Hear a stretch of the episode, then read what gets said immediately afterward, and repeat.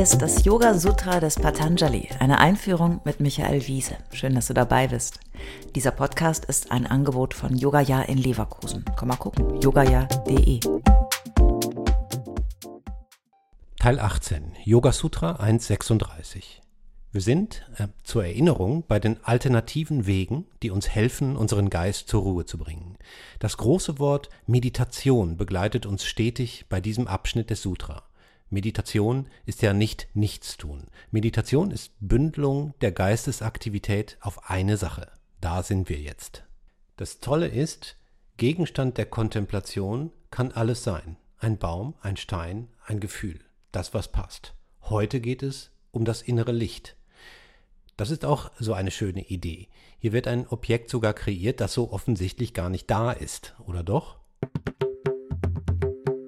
Yoga Sutra 136 Vishokava Jyotishmati oder durch Kontemplation auf das innere Licht, das frei von Leiden ist, kann der Geist beruhigt werden.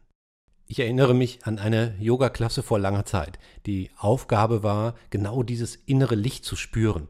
Spürst du die Wärme des Lichts? Welche Farbe hat es? Spürst du, wie es sich in dir ausbreitet? Versuche nun zu erkennen, wie es über dich hinausstrahlt. So in diesem Sinne. Und was soll ich sagen, in mir strahlte eigentlich gar nichts und schon gar nicht darüber hinaus. Wohin ich auch schaute, kein Licht nirgendwo. Ich unterrichte seit vielen Jahren Yoga und ich oute mich mal hier. Immer wenn ich etwas spüren soll, passiert nicht viel. Es muss an meinen robusten westfälischen Wurzeln liegen oder an einer gewissen Lust zum Trotz. Meditation ist etwas sehr Individuelles und es gibt vieles, das bei dir vielleicht nicht funktioniert. Der Spaß ist, etwas zu finden, das zu dir passt. Und da du jetzt schon so gut vertraut bist mit der Idee der inneren Freiheit, die Patanjali im Yoga Sutra beschreibt, brauchst du nichts weiter zu tun, als weiter zu probieren. Wenn du etwas findest, worauf du deinen Geist ausrichten kannst, dann winken großartige Erfahrungen und nachhaltige Fortschritte in Sachen Gelassenheit. Das bestätigen auch moderne neurowissenschaftliche Studien mit Leuten, die viel Erfahrung mit Meditation haben. Kehren wir zurück zum Licht. Was ist gemeint mit Licht, das frei von Leiden ist? Es geht also offenbar um ein spezielles Licht. Gibt es auch ein Licht, Mitleiden, könnte man fragen. Yoga philosophisch betrachtet wollen wir unser Ich befreien von all den überlagernden Schichten, die uns ablenken von unserem wahren Selbst. Dieses wahre Selbst ist wie ein klarer Kristall, ungetrübt und rein. Und indem wir durch Yoga und Meditation den ganzen Schmodder unserer Bewusstseinstrübung wegwischen, wie ein Scheibenwischer eine dreckige Windschutzscheibe klar macht, können wir vordringen zu diesem klaren, reinen Licht, das in uns scheint. Klingt esoterisch? Muss gar nicht. Schauen wir mal von der naturwissenschaftlichen Richtung auf das Thema. Wir sind alle aus Licht gemacht, wenn man so will. Ohne Licht ist nichts. Die Elemente, die unser Universum, unseren Planeten und jedes Ding und Wesen bilden, haben ihre Quelle in den wärmenden Strahlen des Sonnenlichts. Chlorophyll ist der einzige bekannte Stoff in der Natur, der Sonnenlicht speichern kann.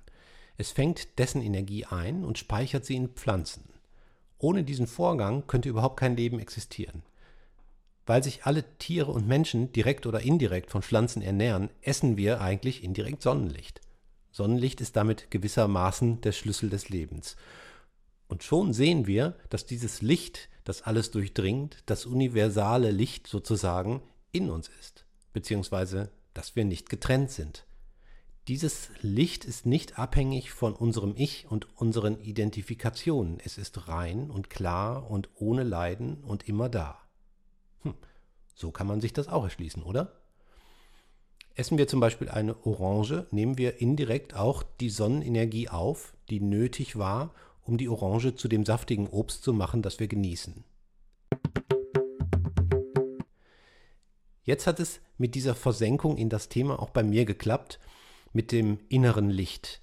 Und es ist tagtäglich praktisch anwendbar. Ich kann mich bei jedem leckeren Bissen verbunden fühlen und mich freuen und glücklich sein über diesen Gedanken, dass alles in mir und über mich hinaus Licht ist. Du kannst das ja mal beim nächsten Stück Obst, das du isst, probieren. Schau es dir an. Mach dir klar, wie viel Zeit, Energie und Licht wie viel Arbeit und Ressourcen in dieses Stück Obst eingegangen sind, damit du es jetzt essen kannst. Und wenn du reinbeißt, dann wirst du einst mit diesem Stück Obst. Die Nahrung wird Teil von dir. Das Licht, das in diesem Stück Obst steckt, wird dein Licht. Das ist Yoga.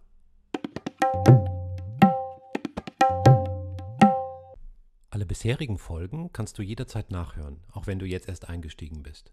Hast du Fragen oder ein Feedback zu meiner Philosophie-Reihe? Dann schreib mir gern oder kommentiere auf unserer Webseite. Dort findest du auch weitere Buchtipps und Empfehlungen.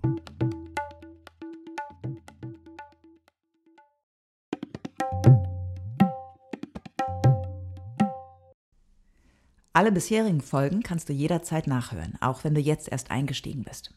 Hast du Fragen oder ein Feedback zu der Philosophie-Reihe, dann schreib uns gern oder kommentiere auf unserer Website.